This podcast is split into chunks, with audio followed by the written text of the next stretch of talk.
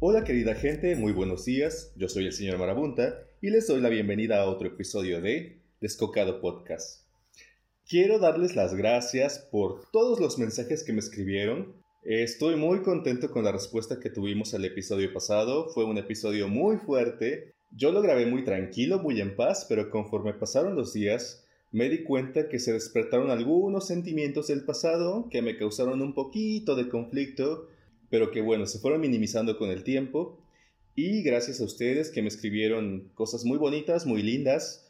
Entre esos mensajes había dos que me llamaron la atención. No hizo falta hacer una gran investigación para saber que había más personas que pasaron por lo mismo que yo, que también perdieron a alguien muy importante y que gracias a a hablar sobre este tema en Descocado fue que pudimos escucharnos, pudimos conocernos y saber la historia del otro. Así que eh, al principio Descocado tenía la intención de ser un, un, espacio para hablar sobre toda la cochinada, pero creo que va más, más allá de eso. El poner sobre la mesa temas que incomodan, que son fuertes, que los demás no quieren llegar a escuchar es una motivación más por la cual seguir realizando estos episodios. El día de hoy llegamos al quinto, al quinto episodio, ya vamos más allá de la mitad, vamos a tener ocho como la Netflix y bueno, para no retrasar más este episodio vamos a comenzar y para ello les presento a la invitada del día de hoy. Ella es una amiga personal, una drag queen professional baby, reina bilingüe, migrante, Madre de Narciso y de Color Cohen, ella es la reina del norte, Queen Migrant. Un fuerte aplauso, por favor. Hi, hola, ¿cómo estás? Hello, hello. gracias por invitarme.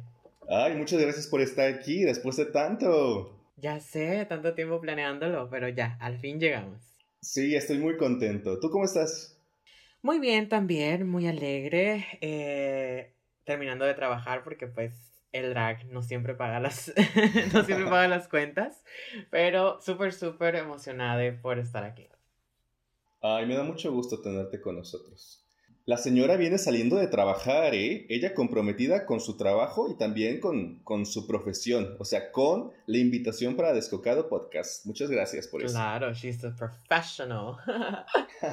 Más que ninguna.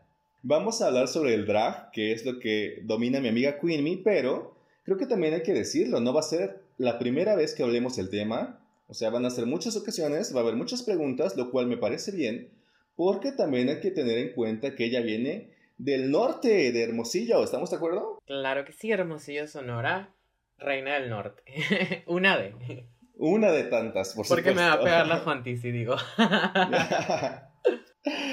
sí, sí, sí.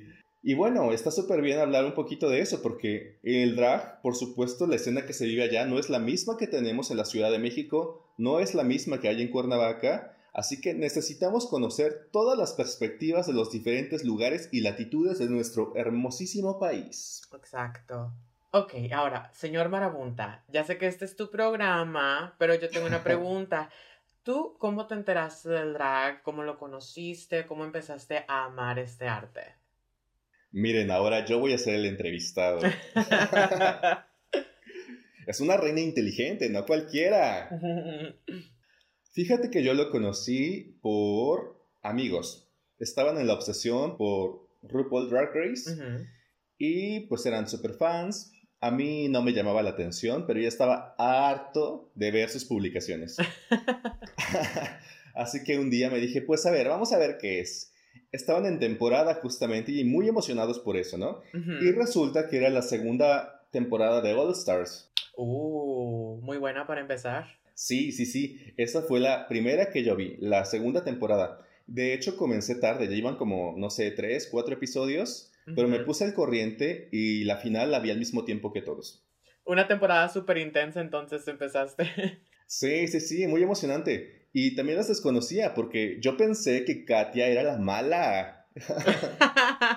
yo dije, ¿quién es esa villana? Yo desde el principio dije, yo soy Team Alaska, Forever, me encanta. Detox me fascinó, me encantó, la amé. Yo creo que ella es mi drag queen favorita. La amo. Amo, amamos todo lo que hace Detox, la verdad. Sí, no la sigo en ninguna parte, de hecho, creo que...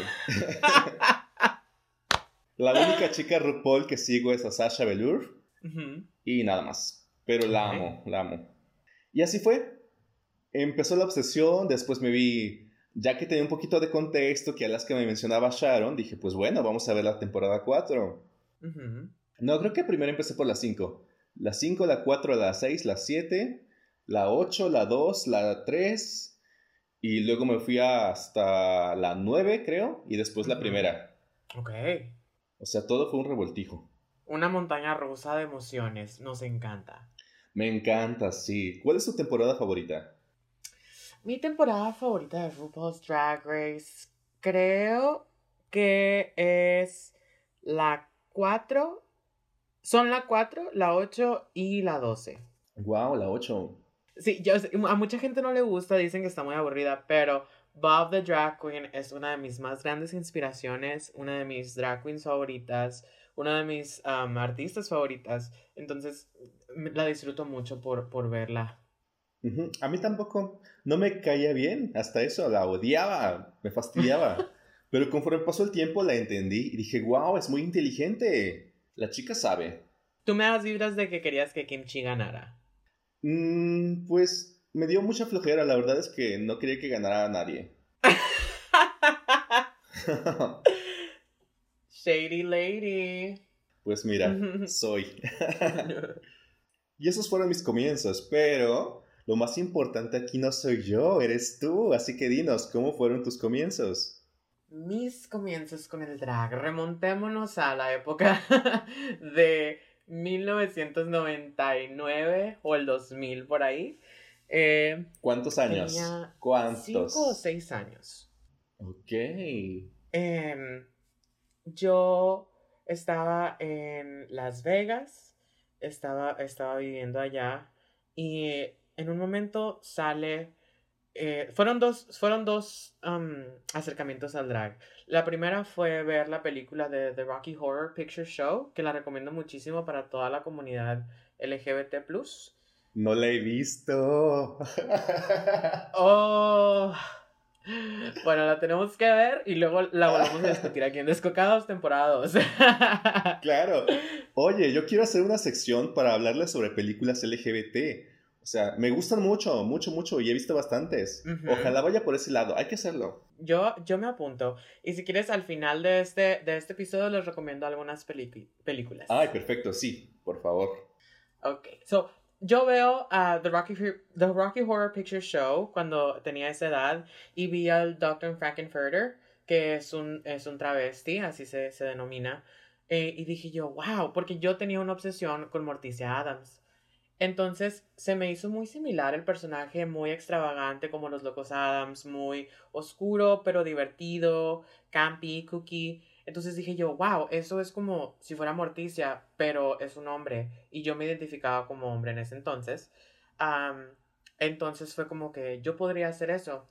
La segunda vez que vi eh, drag fue a RuPaul, de hecho, en la serie de Sabrina, la bruja adolescente.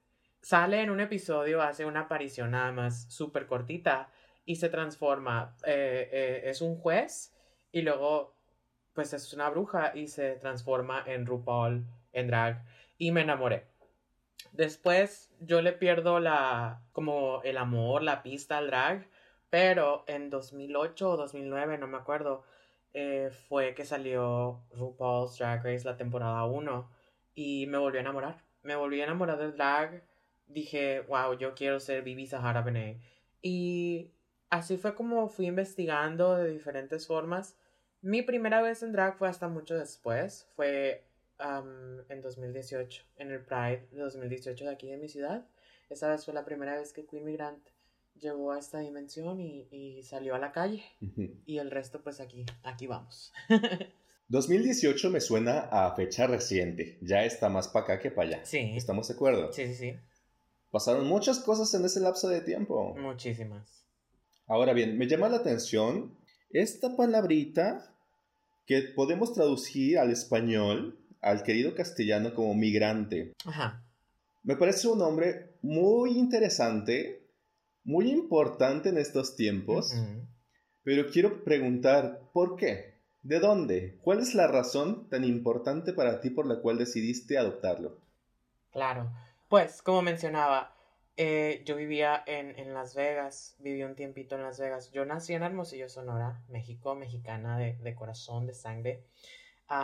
pero viví unos años en Estados Unidos, en Las Vegas, Nevada y en Mesa, Arizona.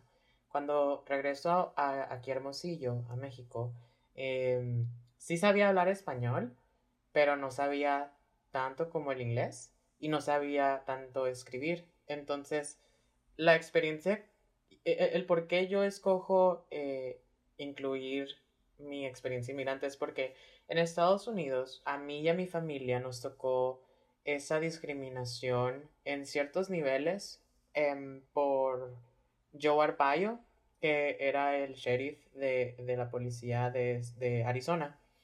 Creo, no me acuerdo muy bien.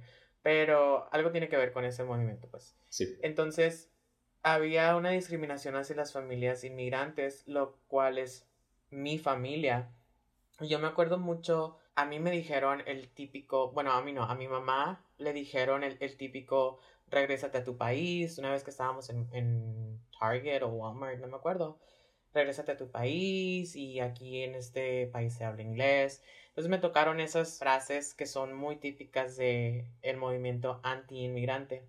Pero, aparte de eso, es que cuando ya regresé yo a México, yo soy mexicano, yo, pues sí, ¿no? Soy, soy mexicana. Pero creo que en cuanto a mi piel, no soy ni blanco ni moreno.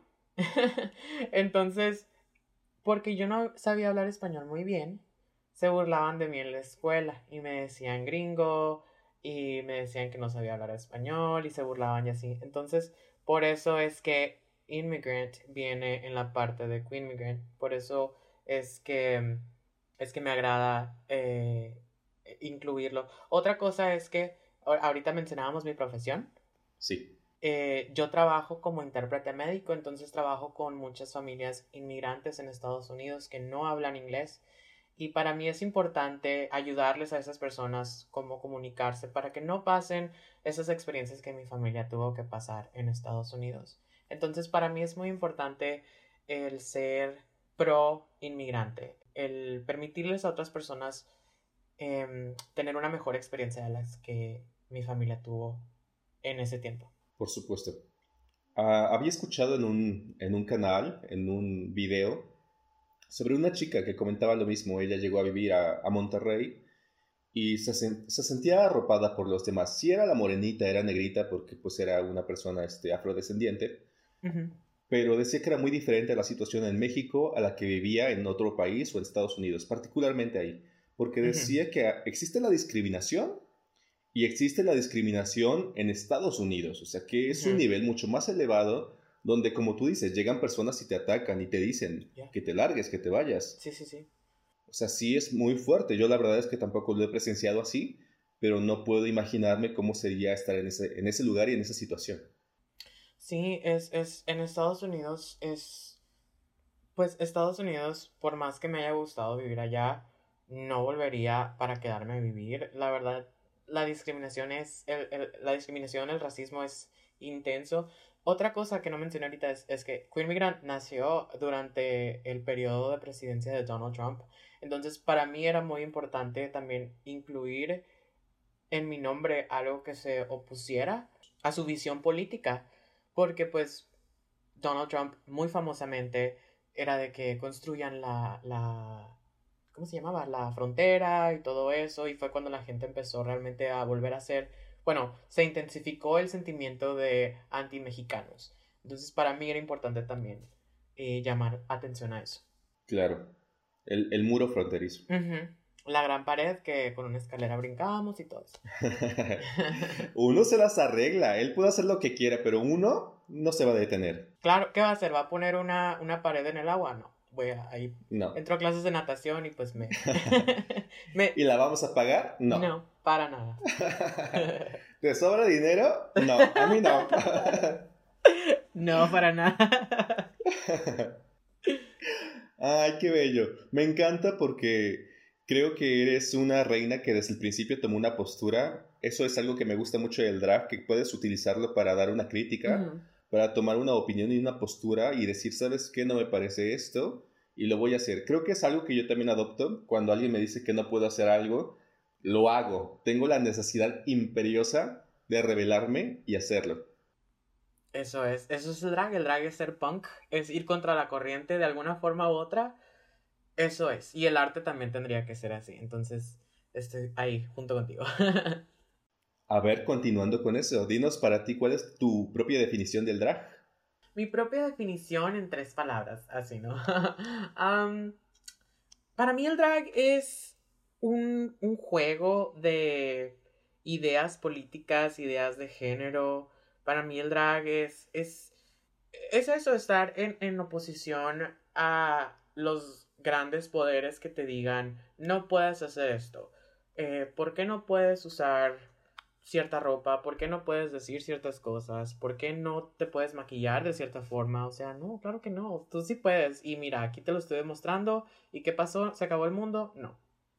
E, eso es para mí el drag. Y aparte, aparte de todo eso, es divertido, es una diversión increíble. O sea, no siempre hay que estar peleándose, ¿no? Pero... pero también es, es, muy, muy divertido simplemente jugar con, con colores, con formas, con texturas. Me llena, Claro, claro. Los elementos que te pide cumplir tu tía letal. Ay, no me lo sé. ¿Qué dice la tía? Necesitas color, ah, necesitas textura. Es cierto. Más textura, mi amor. ya me acordé, los, los grandes críticas a Memo Reiri. Sí, eso es. Mira, yo ya estoy lista para que tía Leti algún día me diga, eh, necesitas menos color, menos textura. Que te critique la cejita. ¿Cuál? No uso. no uso por floja, la verdad. Ay, Dios mío. bueno, te la va a criticar entonces. Estamos listos para pelearnos. Estamos listos. para crear televisión icónica. por supuesto. Yo en la, en la preparatoria, no, en la uni, mis compañeritos como que me odiaban. No les caía tan bien en la facultad. Mm. Y ya que lo pensé últimamente, tengo mis comentarios muy ácidos, o sea, pero no son en mal plan, solamente son un poquito sarcásticos, porque así soy yo. Y me puse a pensar y dije, ¿sabes qué? Es que yo tengo personalidad de drag queen y mis compañeros no, ¿por qué no tienen personalidad? ¿Por qué? O sea, no aguantan, hay un bufecito chiquito, una pequeña leída, no. Hay que aprender, yo digo que todas las personas deberían aprender a llevarse y aguantarse también y, a tirar todo el buffet y seguir con la vida. ¿Qué importa? Sí. Tengo amigos a los cuales, particularmente uno, al que no le parece, le parece que es increíblemente tóxico. Oh. ¿Sabes? Yo tengo una opinión y a, lo mejor, a lo mejor me cancelan por esto, mi primer cancelación. Adelante. Pero a veces pienso que las personas que son muy de decir, esto es tóxico, tú eres tóxico y, muy seguido lo dicen. Creo que también tienen ciertas características, características tóxicas que son mayores que las otras personas. O sea, siento que si te la llevas por la vida nada más diciendo eso, creo que también tienes un problema tú. No sé, es lo que, es lo que opino, porque, o, o sea, obviamente sí está bien llamarle la atención a, a, las otras personas cuando están siendo, pues, mal pedo, ¿no? Pero, si esa es toda tu personalidad, creo que hay un problema ahí, amiga. Por supuesto, hay niveles. Mm, y luego...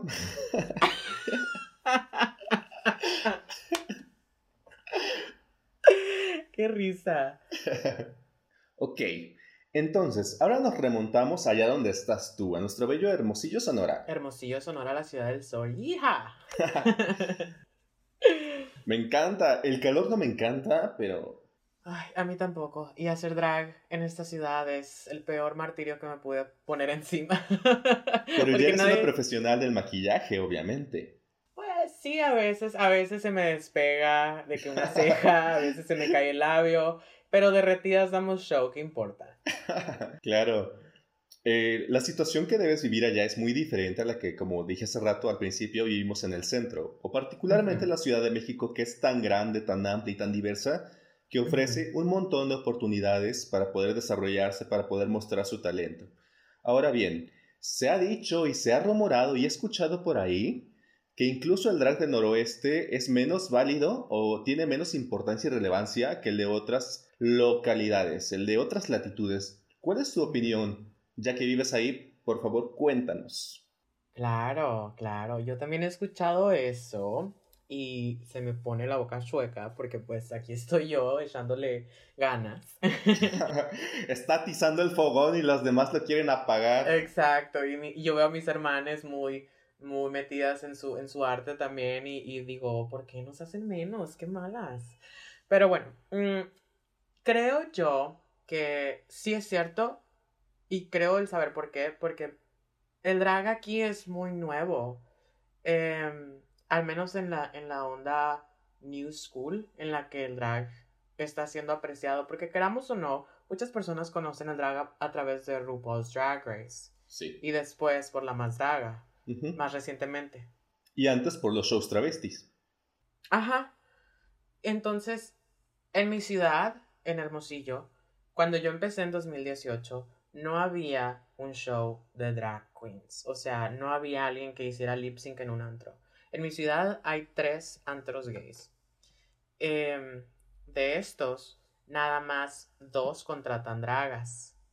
Eh, cuando yo inicié, inicié con mi antigua casa drag, que es la House of Spectrum, y empezamos a hacer fiestas en un depa, en un departamento así, de que dijimos, ay, em, hay que hacer una fiesta con una categoría. ¿Qué categoría? No, pues de que el color rojo, que vengan todas las personas de rojo, así muy joteras, que quieran venir en drag, pues que venga y así, ¿no?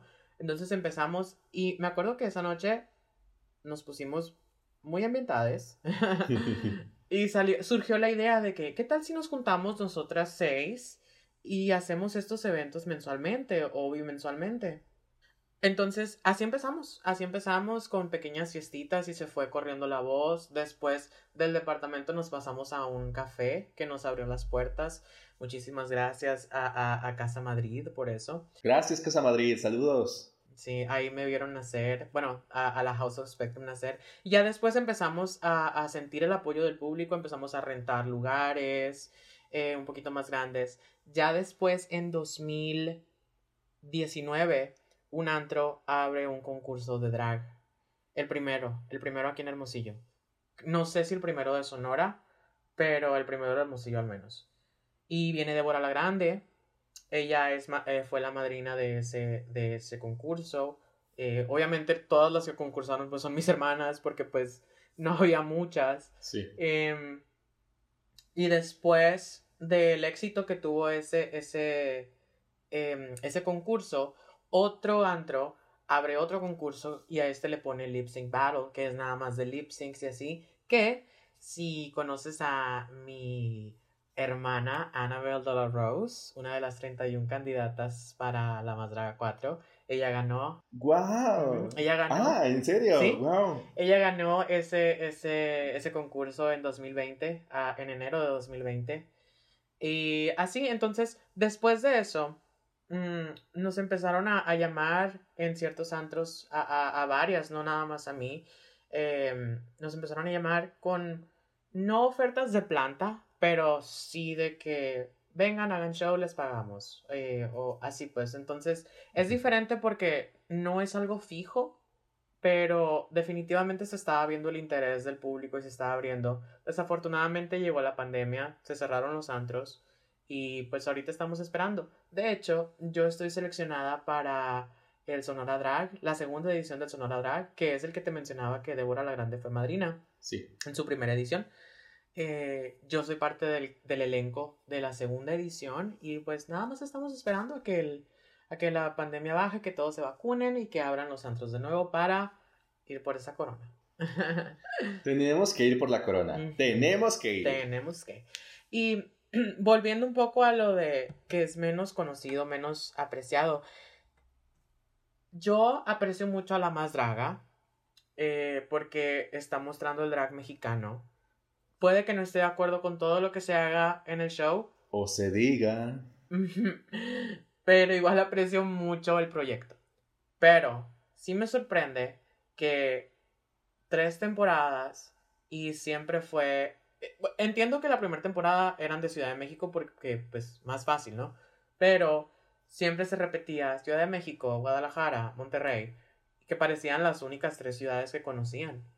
Claro, como casting de la academia. Exacto, y me dio mucho gusto que esta vez, el, el, por el hecho de que fueron audiciones en línea, el, al menos el primer filtro, se abrió las puertas de muchas personas. Y mira, por ejemplo, mi hermana Annabelle de la Rose, que, que vive aquí en Hermosillo, eh, fue, fue preseleccionada. Entonces, me da mucho gusto que, que estén conociendo, eh, o mejor dicho, que le estén dando espacio al drag de otras ubicaciones, de otras ciudades, porque creo que hay muy pocas de Monterrey, creo que hay muy pocas de Ciudad de México y no sé de Guadalajara, no, no recuerdo muy bien de dónde son las chicas, eh, los, ah, disculpe, los concursantes, porque está Papercut, y me da mucho gusto en eso, entonces parece ser que va progresando.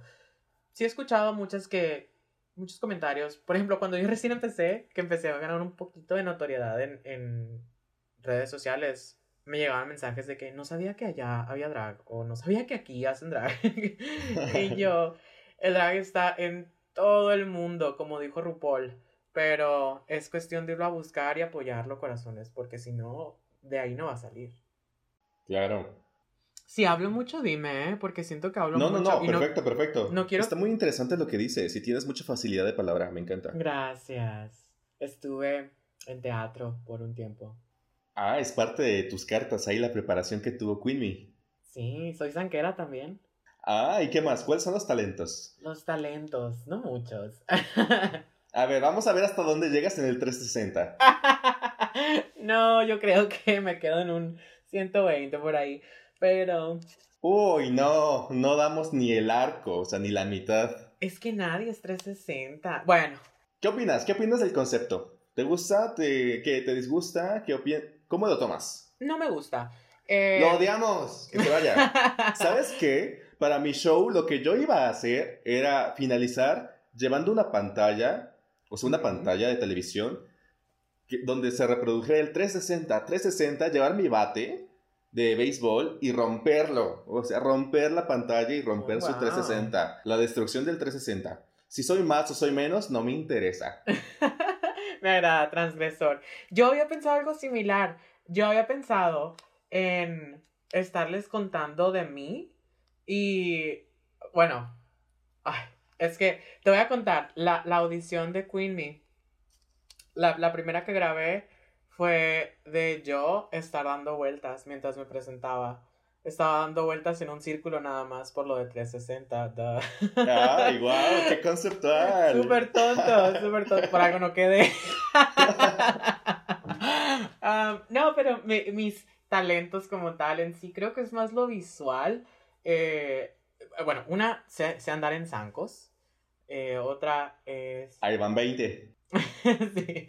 Otra es que me gusta mucho escribir um, puestas en escena y dirigirlas. Yo, no es por creerme mucho, pero yo gané el, el premio a mejor director y mejor escritor guionista de mi generación en teatro. ¡Wow! Am, entonces me gusta mucho eso. La cantada, pues te sé mantener un, un tonito, uno que otro, pero que me enseñe a alguien, por favor. Que me enseñe Madison Basrey a cantar, por favor. O Neiko, que se venga en mí y luego que me enseñe. Para aclarar la garganta. Nada mejor que un- una buena bebida calientita y luego ya puedes empezar. Ay, sí. Pues mira, ya no sé cuántos te sumé, pero yo creo que tienes buenas posibilidades. Thank you. ¿Te gustaría estar en La Más Draga en algún año? ¿Crees que dure mucho tiempo? ¿Nos alcanzará el tiempo? No sé. ¿Tú qué piensas? Yo opino que.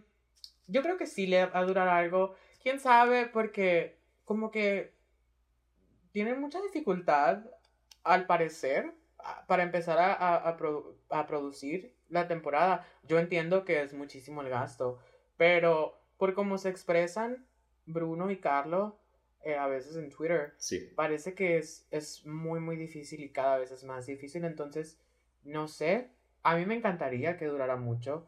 Y claro, me gustaría aparecer, claro que sí. Yo estoy muy enamorada del programa. Tengo mis críticas hacia el show, claro, pero al mismo tiempo yo amo el drag, yo amo el reality show y ahí, ahí me encantaría estar. Es más, que me metan y yo me peleo con todas si quieren, no sé, o, no sé, no sé, no sé qué es lo que quieran de mí. nos encanta el drama. Claro, lo, lo, que quieran de mí y si me dicen, Queen Miranda, eh, pregúntale a ella por su mamá muerta. Y yo, oye, ¿y tu mamá muerta? Así, así estaría yo. Aquí, no, el descaro a todo, ya. Claro que sí. Sí cumples, por algo se invitó a este podcast. y luego que Johnny Carmona me diga algo y yo de que Johnny, yo te amo, eres muy sexy, te, tengo mucho atracción hacia ti, pero eh, te voy a decir la verdad y ya le voy a decir todas sus verdades ahí y luego va a quedar producción así como que... Sí, claro, o sea, la falta de cabello te hizo que te friera el cerebro. Un rayo de sol. ¡Ah! ¡Qué maldad! Tan lindo, Jonito. Ay. unos besotes. sí. Ah, también es un tema, Johnny. O sea, yo, yo creo que hicieron mucho, no sé, revuelo con sus declaraciones. Mm. Particularmente las de la India María me parecieron correctas, porque son correctas. Pero creo que también se equivocó en la manera en la cual se dirigió a, a Regina. Y bueno, o sea, creo que, que, la gente también necesita informarse, porque muchas veces se deja llevar por la por una opinión y van ahí como borreguitos todos juntos al matadero. Claro, yo, yo estoy de acuerdo en que en lo que dijo, no estoy de acuerdo tal vez en el momento y en la forma, pero sí, o sea, muchas personas, y yo se lo dije a Johnny porque eh, un mensajito así, ¿no? Claro, fueron al desayunar sí, temprano. Ah, no, así se empiezan los rumores y luego me va a bloquear. una vez que, que, conversamos así por Instagram, yo le dije que, que me parecía muy injusto, la verdad, cómo le tiran odio. Porque, y, pero sí le dije yo, no estoy de acuerdo con todo lo que has dicho en el show, pero también me parece injusto cómo lo agarran así contra él por cualquier cosita. Entonces, hay, hay que saber, hay que tener las capas, los filtros de saber que no, el mundo no es blanco y negro, pues. No, nunca lo va a ser. Solo a. ¡Ah! ¡Ay, wow! es cierto, Viesk. Besotes también a que, que me encanta. Besotes a que también me encanta. Ajá, de hecho, ella sí la conocía desde tiempo atrás. Y ella fue mi favorita desde el principio. Yo dije, yo con Aviesk la verdad yo estoy fascinado, estoy, eh, yo amo a Viesk y es una de las dragas que creo que no se le ha subido a la cabeza honestamente, porque antes de la competencia yo le había contactado para comprarle una pieza. Desafortunadamente la Queen es pobre y pues no se la puede comprar, pero ah, muy linda, o sea, siempre ha sido muy linda y las veces que he interactuado con ella, obviamente en redes sociales porque vivimos muy lejos y estamos en pandemia, eh, es muy linda, ha sido muy, muy linda. Y siento que es una persona muy trabajadora, muy humilde y muy, muy buena en lo que hace. A, mi opinión. Entonces yo no me enojo. Yo creo lo mismo. También se, he escuchado por ahí que las dragas en, en la CDMX son bastante celosas con unas con otras. Yo creo que hay tantas que es muy complicado a veces convivir o, o ganarse un lugar, ¿no? Entre, entre los bares y demás lugares. Claro. ¿Y cómo, cómo vives la situación allá? Hermanas que tanto se apoyan, no se apoyan? Ah, no, en este momento somos tan poquitas que pues sí nos apoyamos, la verdad. Em, claro, ha habido algunos disgustos, uno que otra, otra, una que otra jalón de greña y así, de que perra me robaste tú esto, dámelo y todo eso, ¿no? Em, pero, de nuevo, como somos tan poquitas, todas nos conocemos. Ya están saliendo alguna que otra que digo yo, ¿quién es? ¿Quién eres? ¿Dónde, dónde estás? pero todas nos apoyamos. En este caso, por ejemplo, em, al menos la mayoría dijimos, oigan, tenemos que grabar una audición para la más draga todas, para que vean que aquí en Hermosillo queremos estar en la más draga. Vamos a enviarlas todas. Enviamos todas y, y que quede quien quede, todas vamos a apoyar. Mis manos son tuyas, mi tiempo es tuyo. ¿Dónde pego piedra? Tú dime a dónde voy por tela. Así. Y así estamos verdaderamente. Eh, no puedo decir mucho, obviamente. Tú sabrás por qué. Pero el apoyo, el apoyo está ahí. Y yo, honestamente, yo me llevo bien con, con todos. O sea, em, tengo una personalidad muy fuerte, pero también soy una persona muy abierta a diálogo. Entonces, solamente he tenido problema con una hermana drag. Lo discutimos y quedó atrás. Entonces, todo bien. Al menos de mi parte, lo que yo he sentido de mi comunidad es que sí hay apoyo. Puede que a veces sean comentarios no gratos, pero nunca hay odio realmente. Al menos aquí. Hasta ahora. Ay, qué bueno. Me alegra escuchar eso. La verdad, la verdad, yo siempre he escuchado el, es que las dragas son muy perritas y todo. Y o sea, las dragas sí tienen que ser perras porque te estás enfrentando al mundo que no te quiere. Pero, siempre pienso yo, ¿por qué vas a menospreciar a una de tus hermanas de comunidad? O sea, si ya el mundo de afuera te hace menos por X o por Y, ¿para qué vienes a hacer menos a alguien que está compartiendo el arte? Puede que tengan sus desacuerdos personales, pero ya con el drag de alguien más no te metas. Siempre me, sorprende ver peleas de, dragas, digo, por cosas que son muy malas en cuanto al drag. Y, me, me decepciona un poco, la verdad. Dicho eso, Bruno, Carlos, si están escuchando, yo me peleo con ustedes. ¿quién? yo ahí le digo un foquio a todas. Pero por favor, déjenos ir a jalar un cable. Yo voy a jalar cables. Les, les trabajo con una cámara. Yo puedo. Les hago las fotos para que este Bruno no tenga tanto trabajo. Exacto. Sí, yo acomodo las sillas en Papaguapa si quieren, o sea, no hay problema. Sí, yo también quiero estar con el señor Papaguapa. Oh, amo. Todos nos quedamos enamorados de Papaguapa, o sea. claro que sí. ya quiero que comience, me urge. Yo también estoy muy emocionada por, por, por ver quién, por ver quiénes quedan. Estoy, estoy súper, súper excited. Yo igual. Yo ya hice mi selección, o sea, ya las tengo. De esas 31, yo quedé completamente satisfecho. Dije, ¿sabes qué? Sí, yo de aquí ya amo mi cast. ¿A ti te gustó en general? En general, sí. Hay personas que yo admiro y aprecio mucho en, en esas 31. Y ya tengo mis gallos también. ¿Cuáles?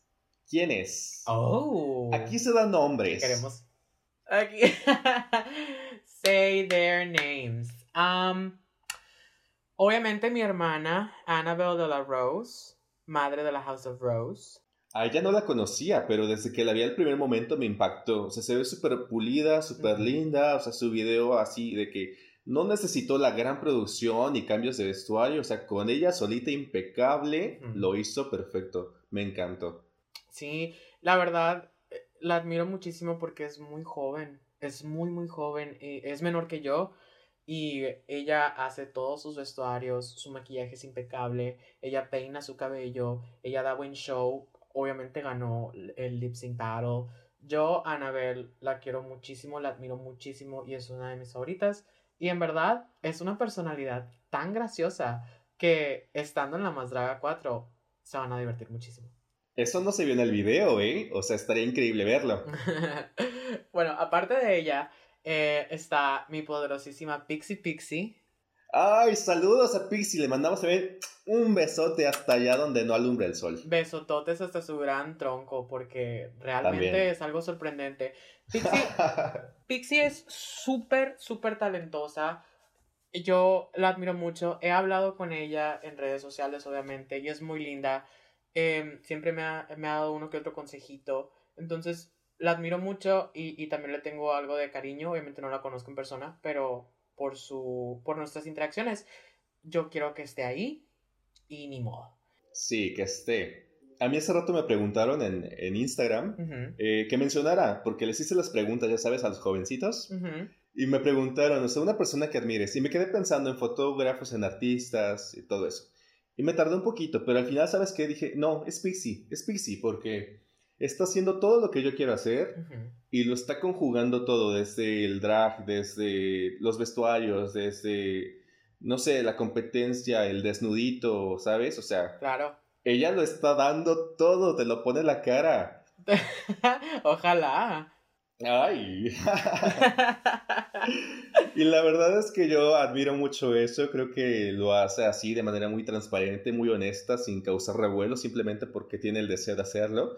Y a mí me cuesta muchísimo. Y ella es así como de que, pues ahí está. Y yo, oh, wow.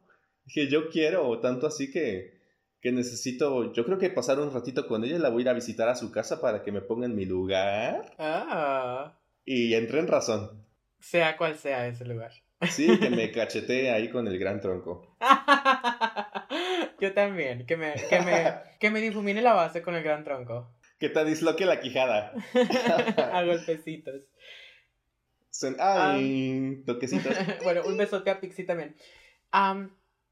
otra de mis favoritas es una amiga personal que tampoco conozco en persona, pero próximamente vamos a andar en Monterrey ahí. Es mi queridísima Rebel Mork. Ay, Rebel, también un besote hasta allá donde está. Hermosura. Besotes a Rebel, en verdad. Es, una, es un amor de persona. Con ella sí he platicado más y hemos tenido más pláticas eh, más, más a fondo. Nos conocemos muy bien. Y me, encanta su propuesta, muy artística, muy conceptual, muy alternativa, muy eh, mostrando el amor al arte mexicano. Eh, me encanta, me encanta todo lo que hace Rebel Mork. Y no sé si sepas, pero Rebel ya ha aparecido en La Más Draga. Bueno, el trabajo de Rebel ha aparecido en La Más Draga. Ella le ha hecho ciertas cosas a las concursantes de Monterrey que han aparecido en otras temporadas. Ejemplo. El ejemplo, por ejemplo, el, el tocado de Winter en la más prehispánica se lo hizo Rebel Mork. Em, sé que a Soronasti le hizo algo con un peinado, creo, o unos cuernos, no me acuerdo, que creo que fue los que usó en la final de la más draga. Y creo que a Guajardo también le hizo algo, pero no estoy muy seguro. Entonces, Rebel es súper talentosa porque imagínate, dragas de ese calibre como Guajardo, Zoro, Winter, que vayan con, con Rebel y le digan, oye, ayúdame, necesito esto. Habla muy, habla muy bien de, su habilidad y de su trabajo. Por supuesto, sí, claro. Entonces yo a Rebel estoy muy emocionada por lo que va a hacer y ya la quiero ver. Ah. Y es súper graciosa también, ¿eh? Es muy graciosa, o sea, yo vivo con sus historias. También cuando hace sus preguntas, sesiones de preguntas, ay, me encanta. Con la cara de pepino. De brócoli. Es cierto, sí. Sí, Me encanta, me encanta muchísimo. Yo no conozco mucho su, su trabajo, o sea, en drag, o sea, no, no lo he visto. Pero sí he notado ahí algunas cosas, también lo chequé con su audición, que es muy artística, conceptual la harta proyección, el visual. O sea, ya quiero ver más, quiero ver más. Y sí es súper linda, súper atenta y súper linda y graciosa y quiero que esté. Y es de la House of Bonita. Entonces, tiene, tiene mucho de donde le ayuden.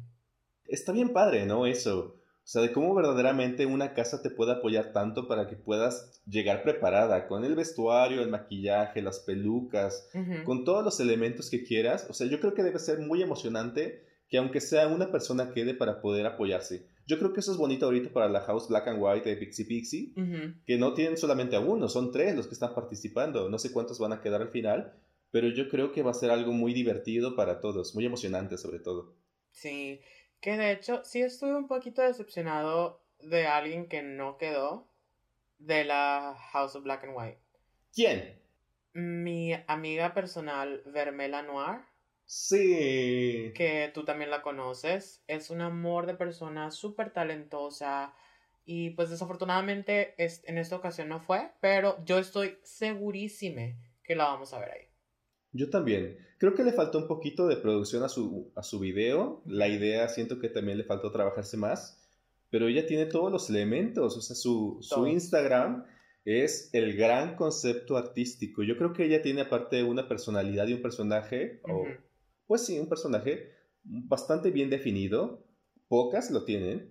Impecable. Impecable. La apuesta siempre es impecable. El vestuario es así, wow, fantástico también. Creo que ella tiene un, gran poder de decisión sobre la imagen que quiere mostrar y sobre quién es ella.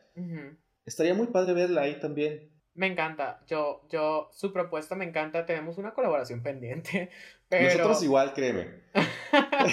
pero ya ves, a veces los tiempos como que no dan. Pero yo estoy seguro que vamos a ver a Vermela algún día en nuestras pantallas. De una forma u otra, ella va a estar en la más draga, RuPaul's Drag Race, RuPaul's Drag Race México, lo que sea que se venga. Sí, yo también le veo un futuro prometedor. Saludos y besotes también a Vermela. Besototes.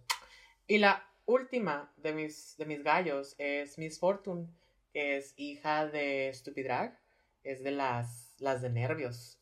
Eh, es muy linda también, muy talentosa.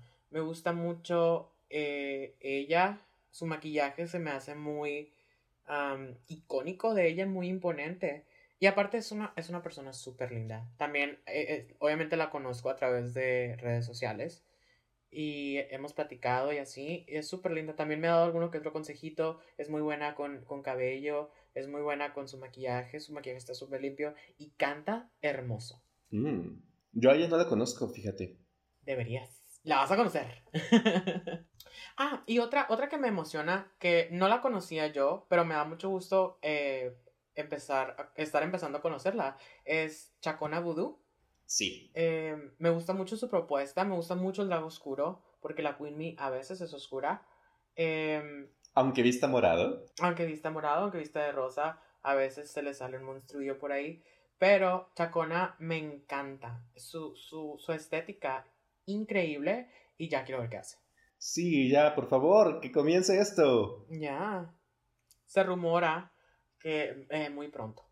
Sí, eso es lo que estaba viendo. Se rumora que muy pronto. Yo la verdad no quiero, ni voy a preguntar porque no me concierne. Yo voy a esperar como un público responsable.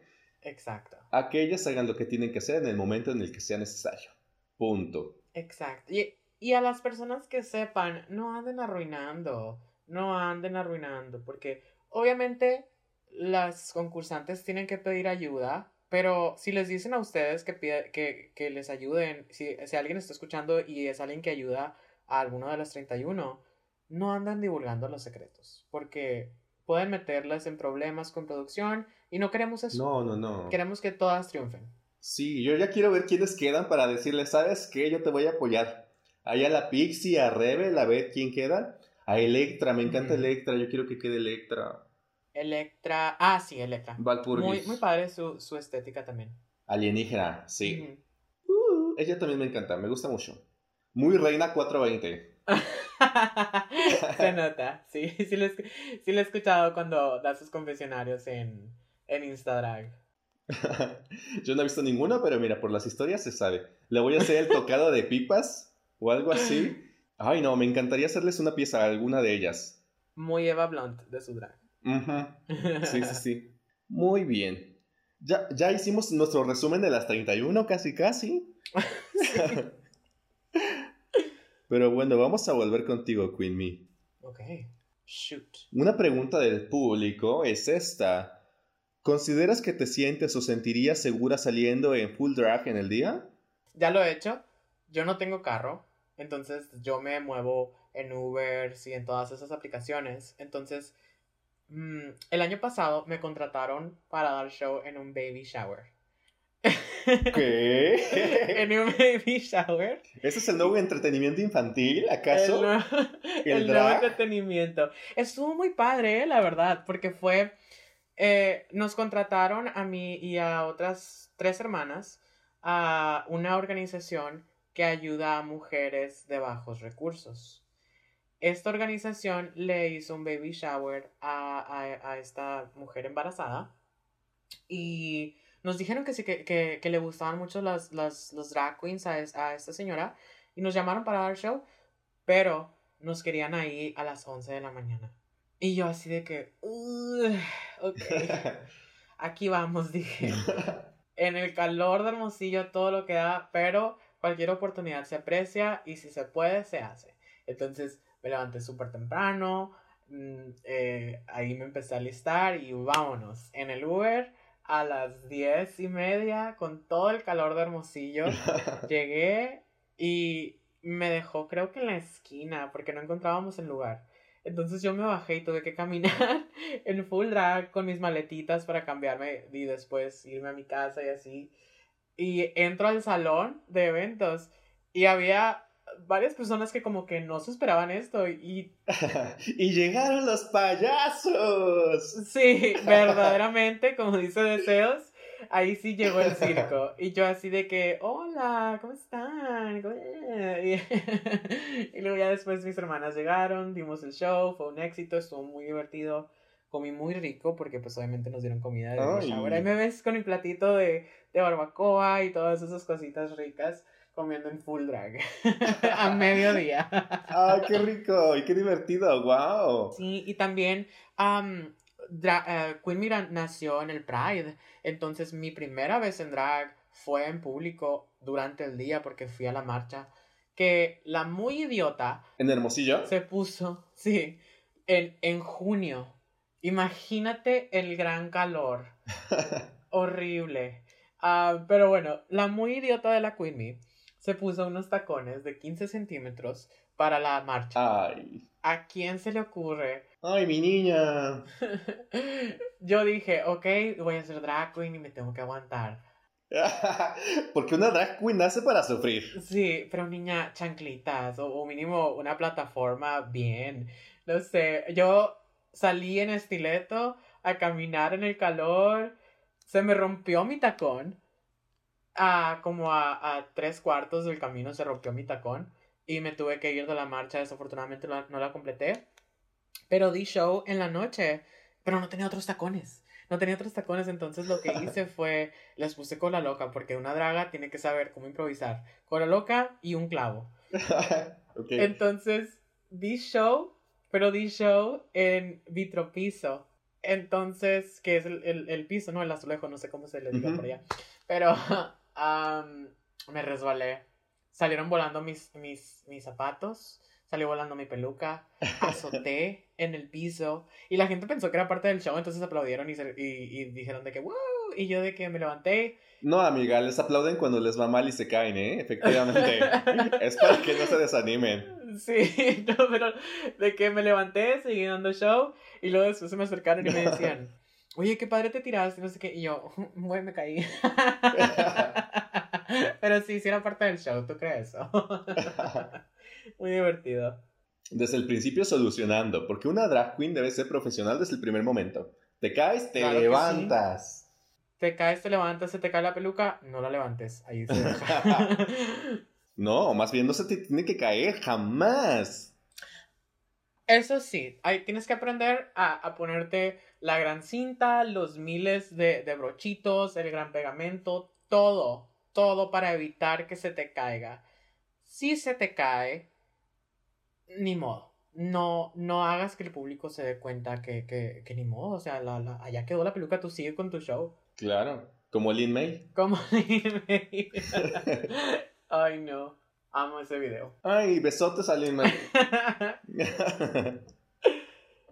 Pero sí, desde el principio no, no me ha molestado salir en el día. Ay, qué bien. Pues eres una drag queen descarada. Mucho. Yo le paro el dedo, yo me paro enfrente de, la sociedad y le hago así.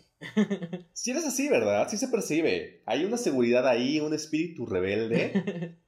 sí, sí me gusta ser así. O sea, nada de lo que alguien diga va a ser peor de lo que yo he llegado a pensar de mí. Y no es que tenga baja autoestima sobre mí, pero es la verdad, yo soy mi mi peor crítica. Entonces, no me interesa bueno, mejor dicho, no me afecta lo que tengas que decir. Obviamente no estoy como que alentando a que me lleguen mensajes de odio ni nada. Por, favor, ¿no? Pero, a, a, fin de cuentas, no me dejo o no me afecta de tan fácil. No, no te dejes. Nosotros les vamos a responder. Si nos dicen, les respondemos. Ah, y yo los, yo los expongo y les digo, te va a mandar a tu mamá y así. Oye, ¿y tu familia qué? ¿Qué te dice? ¿Cómo lo toma? tengo la dicha de tener una familia muy, muy, muy, muy, muy um, supportive de mi, de mi drag. Eh, me apoyan muchísimo. Em, mi mamá me, me regaló mi, mi, gran espejo con luces. Me regaló, en un cumpleaños me regaló un, un, set de brochas. Mi primer set de brochas profesional, de hecho, me lo, regaló, me lo regaló mi mamá. Tengo una tía que me envía maquillaje de Estados Unidos otra tía que me acaba de, regalar una bolsa transportadora que venden en, en, porque ella trabaja en una tienda de cosméticos y así. Me regaló eso, me regala pestañas. Mis hermanos han ido a, ver mis shows o, me dan propina. Mi papá en Navidad me regaló una cabeza para pelucas, un maquillaje también. Entonces, yo tengo una una dicha enorme, estoy muy bendecida en ese, en ese sentido porque yo sé que no es lo mismo para todas las personas y me da muchísimo gusto que yo tenga eso en, mi vida. En, verdad no, no ha salido ninguna persona que sea negativa eh, de mi familia con, con lo que hago. Incluso mi papá biológico, que no nos hablamos, no nos hablamos de hecho, pero en 2019 me hicieron una entrevista en un bar aquí, eh, aquí local, y me dijo que la vio porque se la cruzó en Facebook. Y me dijo, me habló después, después de meses, yo creo, de, no habernos hablado, porque de repente nos saludamos. Y me dice, vi tu entrevista en tal lugar y me da mucho gusto que estés haciendo algo que te dé alegría. Y me da muchísimo gusto, me, eh, me estoy poniendo emocional. Pero es, es algo que realmente quisiera que todas las personas tuvieran, porque se siente muy bonito, la verdad. Sí, cuán diferente sería la situación si tuviéramos todos el apoyo de la familia. Exacto. Pero miren, creo que también eso es algo muy bonito de la comunidad, el, hecho de que puedas contar, como dicen, ¿no? Entre hermanas se apoyan y se levantan en lo que sea necesario. Que a veces está el bufe y todo lo demás. Claro. Pero por supuesto hay que ver más allá de eso, ¿no? Claro, y de hecho, debido a mi experiencia con mi familia y el, y el amor y, el positivismo que he sentido de amigos, de, de mi familia y todo eso, yo como drag queen siempre estoy ahí para apoyar a otras.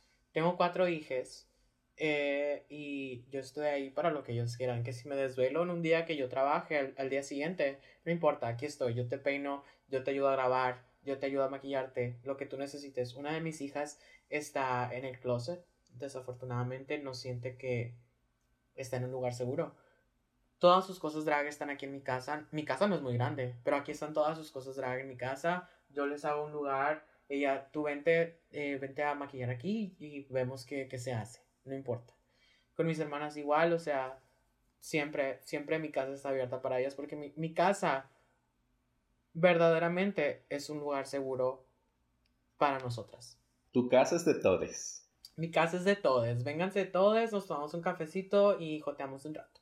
¿Cafecito? ¿Con ese calor? Jamás.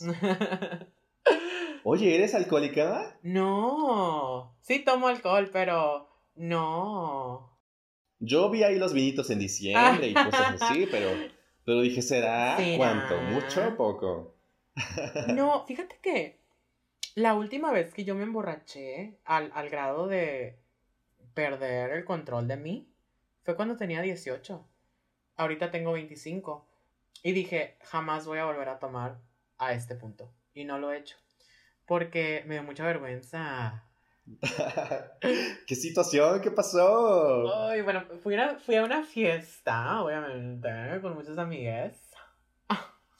y, em, pues estuvo súper padre, ¿verdad? El punto es que probé de todo. Y em, llegó la mañana, llegó la vergüenza, llegaron las repercusiones. Entonces, yo me levanto, gracias al cielo, la casa estaba cerca de mi casa, estaba unas tres cuadras. Entonces, yo me levanto, la peor cruda de mi vida, y todavía me sentía ebria. Veo la hora, son las 12 del mediodía.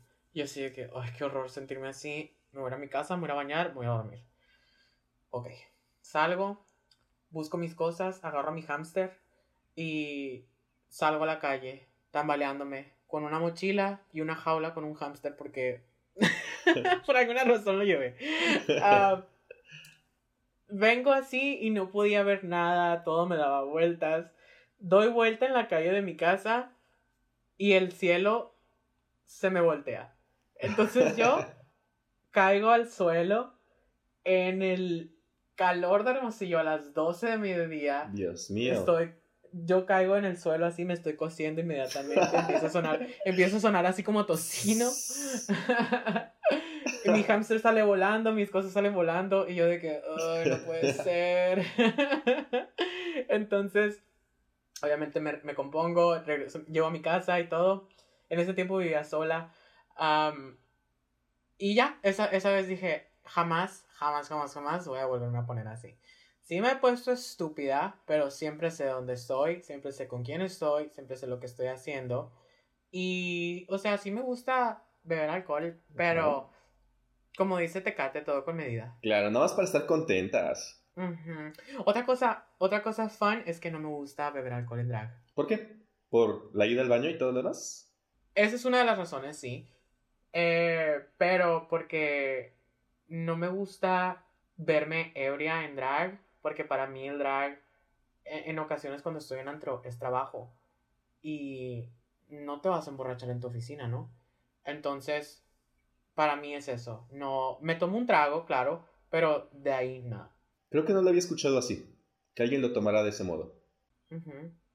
Es que si te contratan, tú tienes que ser profesional. Y imagínate que te contraten haciendo drag, te tomas unos siete tragos y no puedas dar show, o que estés haciendo un desastre con, con los clientes. Claro, que te pongas pesada con ellos. Exacto, o sea, qué vergüenza. E inmediatamente, si yo fuese el dueño de ese establecimiento, Bye, sí. ujú. ¡Órale! Fushi, fushi caca. ¿Y tú qué tal? ¿Te gusta beber? Sí me gusta, pero ya tomo muchísimo menos que antes. O sea, muy poquito. De hecho, ayer fui con unos amigos y ni siquiera tomamos. Íbamos a comprar una caguama, o sea, literal una, y no, ni siquiera llegamos a eso.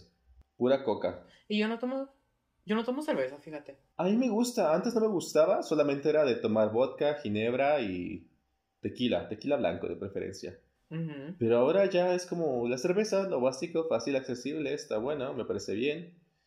Y listo. La economía no nos permite, sino yo solamente vodka y ginebra, vodka y ginebra. Eso sí, eso, en eso tienes razón. A veces, a veces la cerveza es permisible.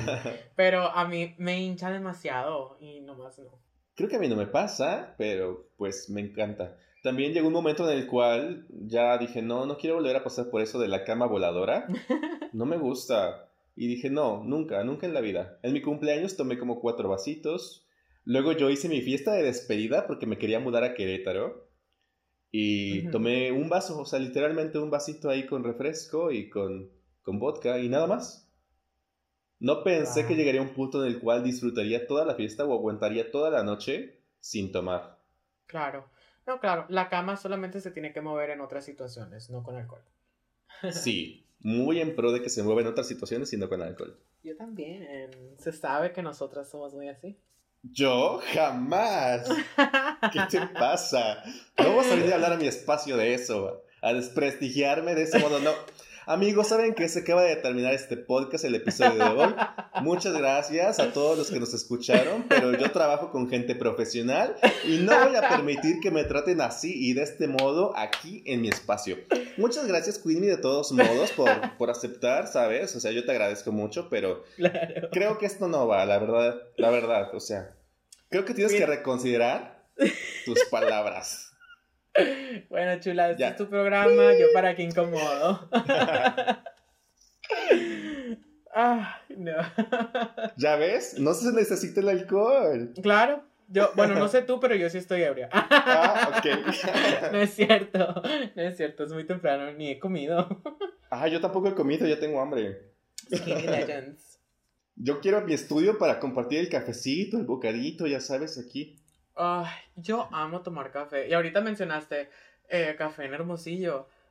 La verdad es cuando no me hace el calor, no sé. Yo amo el café así calientito.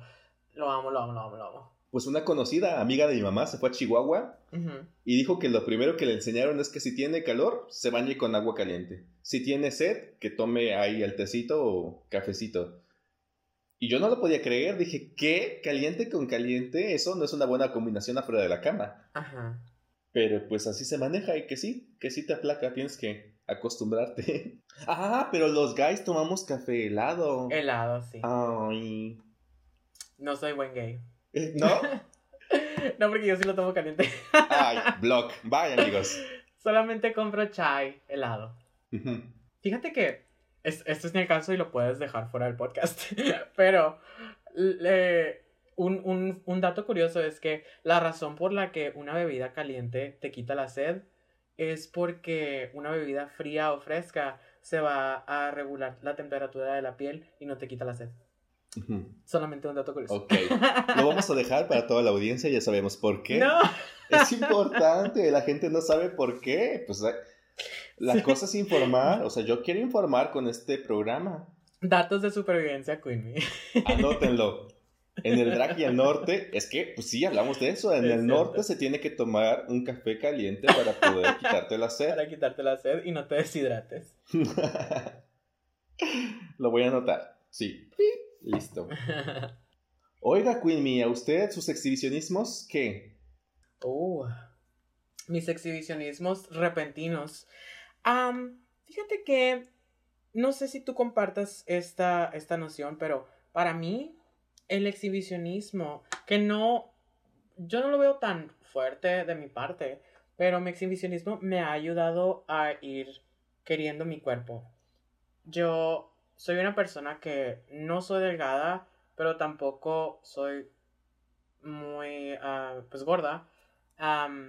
estoy como en, medio en el que mis extremidades son delgadas, pero mi, mi pancita pues ahí existe, ¿no? Em, entonces, siempre había tenido conflictos. Yo soy una persona que desafortunadamente tuvo eh, desorden alimenticio a su tiempo. Ya ahorita estamos mejor. Todo se puede. entonces, ha sido una forma de ir queriendo mi cuerpo. De, de, de encontrar lo bonito yo. Y obviamente, o sea, no voy a mentir, también la validación de otras personas te hace sentir bien, ¿no? Sí. Pero la, la, la razón principal sí es eso, es, es que me ha me ha dado una, una nueva confianza en mí, como un poquito más de querer mi cuerpo, porque pues es el único que tienes y lo, tienes que disfrutar. Totalmente de acuerdo. A mí me ayuda y no me ayuda, a veces le pienso mucho porque así también aumento mis kilos y ya me retraigo. o sea, caso actual. sí. No, sí, a veces también yo me quedo, mm, tal vez si se viera diferente y luego me, me detengo y digo, ¿por qué piensas así? O sea, ¿qué tiene? Entonces, es, es una, eh, sí es un, un sube y baja. Sí, lo entiendo completamente. Pero, miren, si quieren verme exhibirme ahí en Twitter más que nada, entonces ahí vayan. Yo también tengo una nueva etapa de exhibicionismo, estén atentos. Que ya vi el, el, el, el gran preview ahí en Twitter que pusiste ayer. Muy ¿Ayer se dio? Yo, me, yo la publiqué y dije todo bien, estaba subiendo de likes ahí en Fabs, tenía como 80, yo lo dejé, me fui con mis amigos a comer, a, amigas a comer, y cuando regresé ya eran más de 500. Y mis fotos, amigos, ustedes saben, yo nada más tengo dos seguidores, no dan para esos Fabs. y yo hoy tiene más de mil, mil cien, algo así. Muy buen contenido, lo recomiendo, vayan a seguirle. Lo recomiendo también yo. Este, un chico que sigo en redes, en Twitter, tiene un OnlyFans, tiene como 60 mil seguidores. Y también hasta allá es de Chile. Hasta Chile llegó Minut porque él le dio Fab. Nice. Y yo dije, wow, ya hicimos contacto. yo no sé si recuerdas una nude que subí en Twitter que era morado. Ah, y tú no me muestras tus nudes. Sí te las muestro. Sí, amigo, sí me muestra. Siempre. Las tienes que aprobar. Es, es marabunta, sello de aprobación. pero una vez que subí una, una Twitter, llegó a ciertas dragas. Ciertas dragas que yo admiro. Y le dieron el gran fab. Y después pasó a los grandes mensajes privados. Y dije, ah, fue un éxito esta. Nombres. No, no puedo. No, no, no. Eso no se, no se puede divulgar porque implica a otra persona. Claro, nosotros respetamos la privacidad. Esto no nos incumbe, amigos, no sean así. Ajá, qué mitoteras. Es bromi, nada más. Y si quieren saber, vayan y revisen los likes. Ah, no es cierto.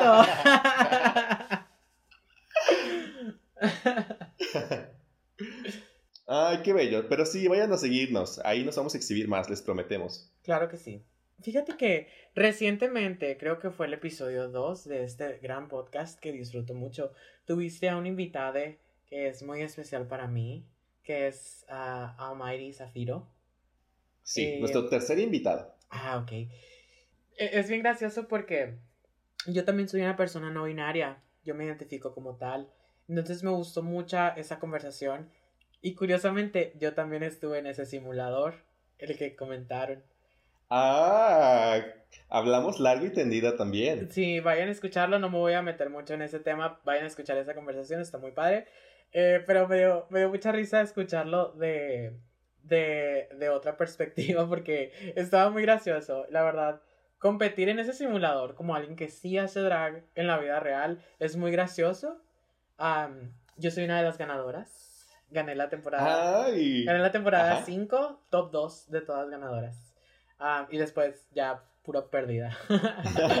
en esta última temporada me salí en el tercer episodio porque it was just too much. Me quedé así de que, ay, no, sí, no puedo. Bye. Es que cada año la competencia siempre es más fuerte. Claro que sí, la producción sube y sube y de hecho soy una de las patrocinadoras del premio. Ay, miren, la Queen Me no tiene para comer, pero sí para estar patrocinando premios. no, ni digas Ay, nada. me encanta por solidaria. Ay, amiga, eres increíble. no digas nada porque ahorita le debo a una. me Pero la regresa. No, por favor. Pero ahí está, ahí está el recordatorio. En cuanto llegue la quincena. Ay, no. Pero amo mucho eso. Y amo mucho a Zafiro. Besotes a Zafiro que de seguro está escuchando esto. Besotote, seguramente sí nos va a estar apoyando mucho. Ay, luego hacemos uno los tres. Uy, claro que sí. ¿En qué, en qué problemas nos meteremos? Ay, no, imagina. Cancelación total. Ay, ojalá. Es, es una meta de carrera. Ay, sí. Mi meta este 2021 es patearle la jaula a todos. Oh, pateando las grandes jaulas. pues los grandes, pues vemos. Oh. Ay, no. Yo a mis hijos siempre les digo, si van a decir algo, díganlo con seguridad, porque si van a patear una jaula, pateenla bien. Pues sí. ¿Qué es eso de que nada más vas a ir a picar? Va a ser como no- los gallos, nada más te va a picar el dedo y luego. Exacto. No, no. No. tires de espalda, tíralo de frente. Sí, claro, como debe ser. Otro consejo, apúntenle bien. Yo aquí dando tantas sabidurías. claro, os imagina, eso fue lo que aprendieron las hijas también. Exacto. Así que cuídense de mis hijas. Luego voy a hacer otro episodio ahí como cuál es la labor de una madre, ¿sabes? Oh, claro. Estaría interesante, muy bueno, me gusta. Creo que se puede aprovechar de diversas maneras. Sí, yo, eh, yo creo que hay diferentes formas, pero al menos yo soy muy tradicional en el sentido de una casa drag. Ejemplo. Ejemplo, yo no adopto a cualquier persona que me diga que quiere que sea su mamá, porque necesito conocerte, necesito saber en qué te puedo ayudar, qué te conviene de mi, de mi alianza contigo. Y aparte, no es solamente el drag, tenemos que ser amigos para, para apoyarnos como una casa debería. Em, al menos eso es lo que era antes. Ahora es nada más por tener un nombre en ciertas ocasiones Sí, pasa. Pasa. Y la verdad, ok, cada quien su santo, a ese yo no le rezo, pero em, así soy yo como, como Queen Mamá. O sea, también, cuentas claras, todo bien dicho, transparente. Sí, no tienes idea. De hecho, este mes pasado, por alguna razón, me empezaron a llegar muchas ofertas de personas que me decían, quiero que seas mi mamá, quiero que seas mi mamá. Y les digo, ok, te puedo poner en drag, te puedo maquillar, pero ser tu mamá ya es algo diferente para mí. Quieren que las armes, ¿no? Desde cero, básicamente. Sí, exacto. Otra cosa es que en Halloween es cuando salen y te hablan de que, hola, oye, ¿me prestarías una peluca o tal? Y corazón, te la rento si quieres. Claro. Nosotros no prestamos pelucas. Oigan, si ustedes quieren hacerlo, no, No. presten pelucas, ni pidan pelucas. ¿Qué les pasa? No, no, no, no, no. Oye, en este, en este episodio las estamos regañando mucho. Qué regañona. No me hace bien estar contigo, yo no soy así. Qué regañona la Queen me iban a decir. Sabes, Es que soy del norte, soy norteña, así somos. ah, claro. Ay, ay, ay. Pero está bien que seas una madre así. Claro, madre firme. Ujú. Hay muchos seguidores que también nos preguntan cuáles son las metas, las referencias que puedes tener o que puede tener una drag queen. También hay como esos miedos, ¿no? Como decían, de salir afuera, en full drag o no. Entonces, ¿tú cómo te ves ahora? ¿Cómo te percibes? ¿Y cuáles son las nuevas metas que tienes? Digo, hablando ahorita en tiempos de pandemia, que nos complica la vida a todos, por supuesto. Pero, ¿cuáles son las nuevas metas? ¿En qué te gustaría crecer, desarrollarte, aprender? Bueno, en primera quisiera aprender a coser. Yo soy una draga que no sabe coser, tengo otros talentos, el coser no es uno de los míos, pero quiero aprender a coser porque, dicho, como lo dijiste, estamos en pandemia, es difícil conseguir quien te haga las cosas. Entonces, quiero, quiero empezar a coser yo. Otra de mis metas es juntar a mi house en un solo lugar, eh, porque ahorita estamos dispersas. Y eh, crear más contenido visual. Quiero que seamos una casa visual, de contenido visual. Eh, es, no, no, no diría que es una copia, pero inspirada en obviamente la house en black, black and white, que son muy fuertes en su presencia visual. Entonces, eso me inspira y quisiera que eso fuera el Color Coven. De momento somos seis eh, y, creo que podríamos hacer cosas muy divertidas con las narrativas. Otra es que me gustaría grabarles más videitos, más contenido para que conozcan a Queen, a Queen Me. Eh, me han dicho que soy buena en el desenvolvimiento de mi personalidad y me gustaría pues compartirles más de eso porque no tenemos antros desafortunadamente todavía, entonces pues para pasar el rato mínimo con un video y ese tipo de cositas. Claro, también era otra pregunta del público, ¿cómo le hacen ahorita en situación de pandemia con tan poquitos bares allá? Pues em, más que nada las niñas se ponen en Insta Lives, suben sus lip syncs grabados, graban sus grandes videos, eh, las grandes producciones, todo eso. Pues más que nada es redes sociales. Sí, todos nos mudamos. Ve, yo comencé esto. Ah, muy buen proyecto, por cierto, ¿eh? Te quiero, te quiero aplaudir por ello. Espero no dejarlo, pero por si acaso yo le dije ocho episodios como la Netflix. Okay. Llevamos en el 5, amigos. Estamos a punto, como dicen allá, en la recta final. En la recta final, la gran temporada. Uh. Y ya después, cada 15 días, porque hacerlo cada semana está complicado. Eso sí. Está pesado. Sí, me imagino. La edición no te avisa. Otra cosita que quiero hacer, que, eh, que también pues es, es, digital, es hacer videos de gaming en, en, Twitch para hacer eh, transmisiones en Twitch y luego editar el video obviamente y luego subirlo a YouTube. Eh, porque pues me gusta mucho. Ah, sí, ¿te gusta? Yes, soy, soy mm. Queen Gamer. Yo nunca he jugado nada. ¿Nada? No, nada. wow, pues un día te invito y ahí vemos qué hacemos. Me encantaría, sí. ¿Sabes? A mí los que me gustan son los de terror. A mí también, amo, amo el terror. Como decía ahorita Queenie, se, se inspira mucho en el terror. Y me gusta muchísimo. Y tengo varios juegos de terror que no he jugado porque me da miedo.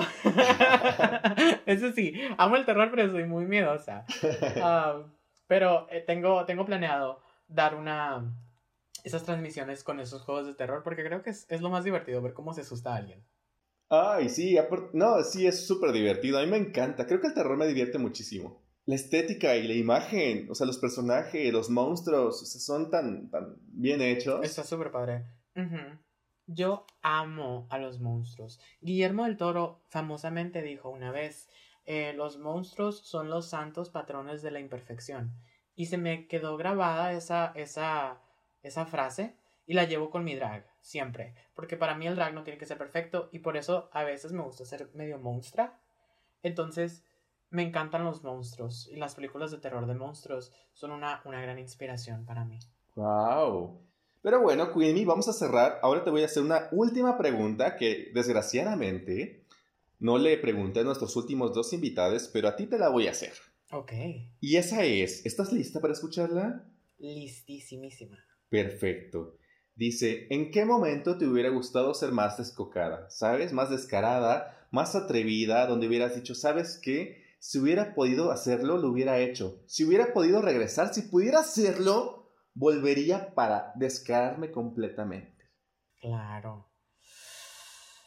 Se me viene una imagen a la mente, muchos olores, muchas visiones. estaba en el antro, estaba en drag, con mi gran cabello púrpura, que ahorita ya no tengo ese cabello. Pero estaba yo bailando con mis amigues después del show y todo eso. Se acerca un individuo y me jala el cabello por atrás.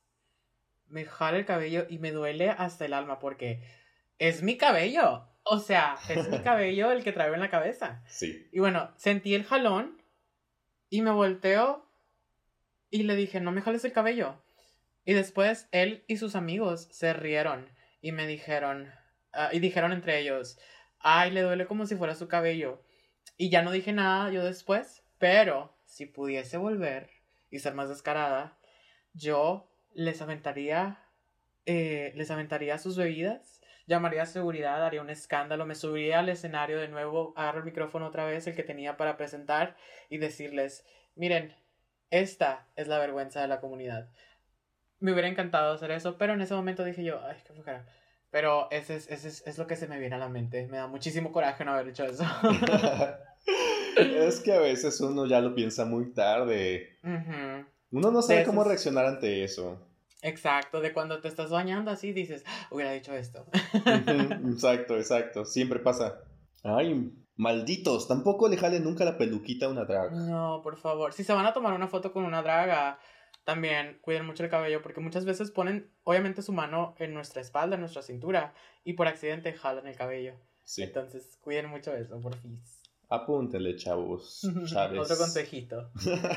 de varios. Pues muchas gracias, Queen. Me ha sido un honor y un placer tenerte aquí.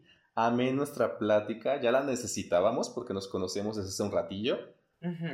Y qué bueno que se dio por fin el día de hoy. Muchísimas gracias por tenerme aquí en tu espacio. Me encanta siempre hablar contigo. Esto creo que es nuestra primera vez hablando más, más fluidamente y, me encantó también. Ay, pues muchas gracias por, por acompañarnos en este episodio. Y vamos, ¿qué te parece si le damos promo a, los, a las redes sociales? Claro que sí, le vamos a dar a todo, a todo, a todo. Ok. Muy bien, ¿algún mensaje para nuestros escuchas? Que creo que nunca les pregunto a los invitados si les quieren decir algo, pero pues es tu momento. Cuánto honor, la virginidad del programa. sí. Yo les digo que si tienen la curiosidad de hacer drag, empiecen a hacer drag. La verdad, no hay nada mejor que empezar. ¿Qué importa cómo se vean? Ser churpia es parte del proceso. Y si quieren ver el proceso de una churpia, váyanse a mis redes sociales, que es Queen Migrant en Instagram y en Twitter. Y mm, obviamente sigan a este podcast también, que está muy, muy bueno y cada vez se pone mejor. Así es, amigos, vayan a seguirla, a seguirnos, compártanlo por favor y recuerden difundir el mensaje. Así que muchas gracias a todos por escucharnos, yo soy el señor Marabunta y nos vemos en el próximo episodio de Descocado Podcast. Adiós. Bye.